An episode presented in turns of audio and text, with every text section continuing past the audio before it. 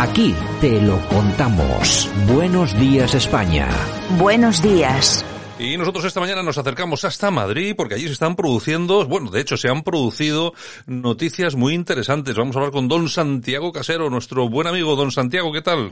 ¿Qué tal, Santi? Buenos días. Buenos días. Pues Santiago Casero, que como todos eh, nuestros oyentes conocen, participa de forma usual en el programa, es politólogo, analista de la actualidad, tanto nacional como internacional, y en esta ocasión le va a tocar analizar la, la realidad de casa prácticamente, Santiago, porque, eh, bueno, algunos lo dudaban, pero al final eh, llega ese acuerdo PP y Vox para aprobar los presupuestos de la Comunidad de Madrid para 2022. Sí, efectivamente, pero bueno, algunos lo dudaban, yo no, no tenía muchas dudas al respecto, porque debemos ver que, que todo esto de los presupuestos pues hay que analizarlos en, en clave política.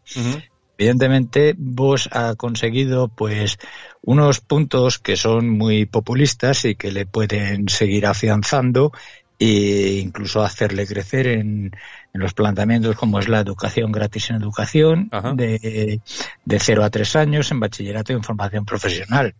Eh, toca también un punto que es la auditoría a los centros de menas, eh, pide avales para vivienda menores de 35 años, pero sin embargo nos damos cuenta que no hay ni rastro de, de la exigencia que, que tenía de derogar las leyes de género, denominadas de género, del colectivo LGTBI, y bueno, pues son cosas que la globalización es, es muy fuerte.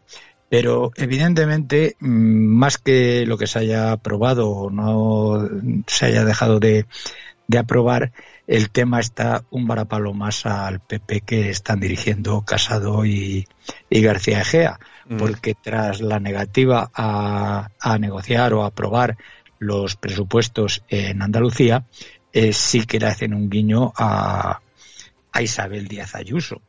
Claro. Entonces, bueno, pues no sabemos, claro, la, la dirección nacional del PP cómo, cómo queda en esta situación. Claro, porque, eh, Santiago, Santiago, porque ¿sí? hay, que, hay que recordar a todos nuestros oyentes que aquí yo creo que hay una especie de dos PPs, que yo creo que es, lo, es de lo que se viene hablando mucho tiempo.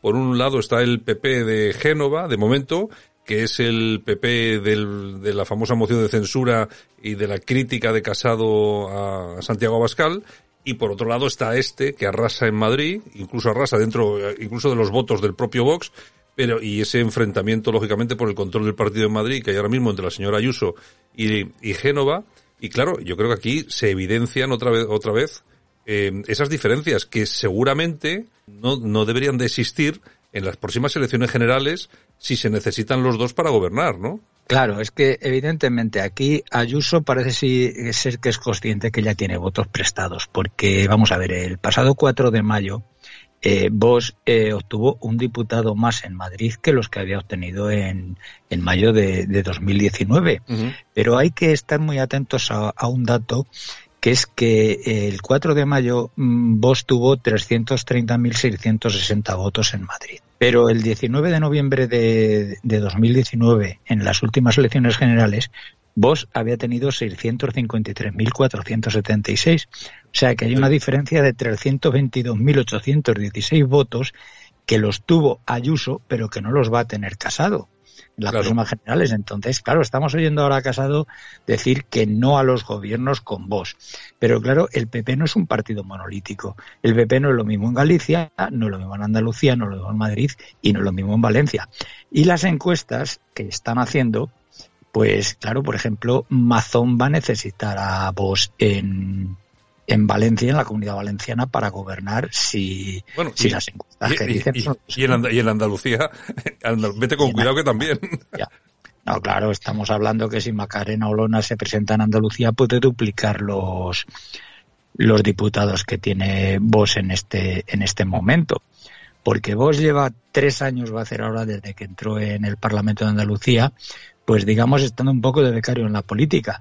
Pero ahora viene aquí un, un enfrentamiento que, claro, Casado dice no a los gobiernos con vos y vos dice que no a más apoyos en autonomías, en ayuntamientos y en ningún sitio sin coger ellos gobierno. Uh -huh. Entonces vamos a ver cómo, cómo, cómo se traslada, cómo, cómo acaba, acaba todo esto. Bueno, yo el tema de Vox que comentabas un poquitín, que en, este, en estos acuerdos, en estos presupuestos, eh, lógicamente faltan cosas, sobre todo cosas que Vox había prometido a sus votantes, que no se recogen en estos acuerdos. Quizá unos pensarán que podría haber pedido alguna cosita más y forzar un poco más la máquina, otros no, porque ya es bastante con mantener un gobierno. Yo, eh, dos cuestiones que te quería, que te quería preguntar. A mí lo que yo he hecho mucho de menos eh, a, a Vox con un consejero de algo en la Asamblea de Madrid, en el Gobierno de Madrid. Lo echo mucho de menos porque a Vox una de las cosas que le hace falta es empezar a gobernar y empezar a ver la realidad tal cual es, porque desde hasta ahora está viendo la política un poco desde la barrera.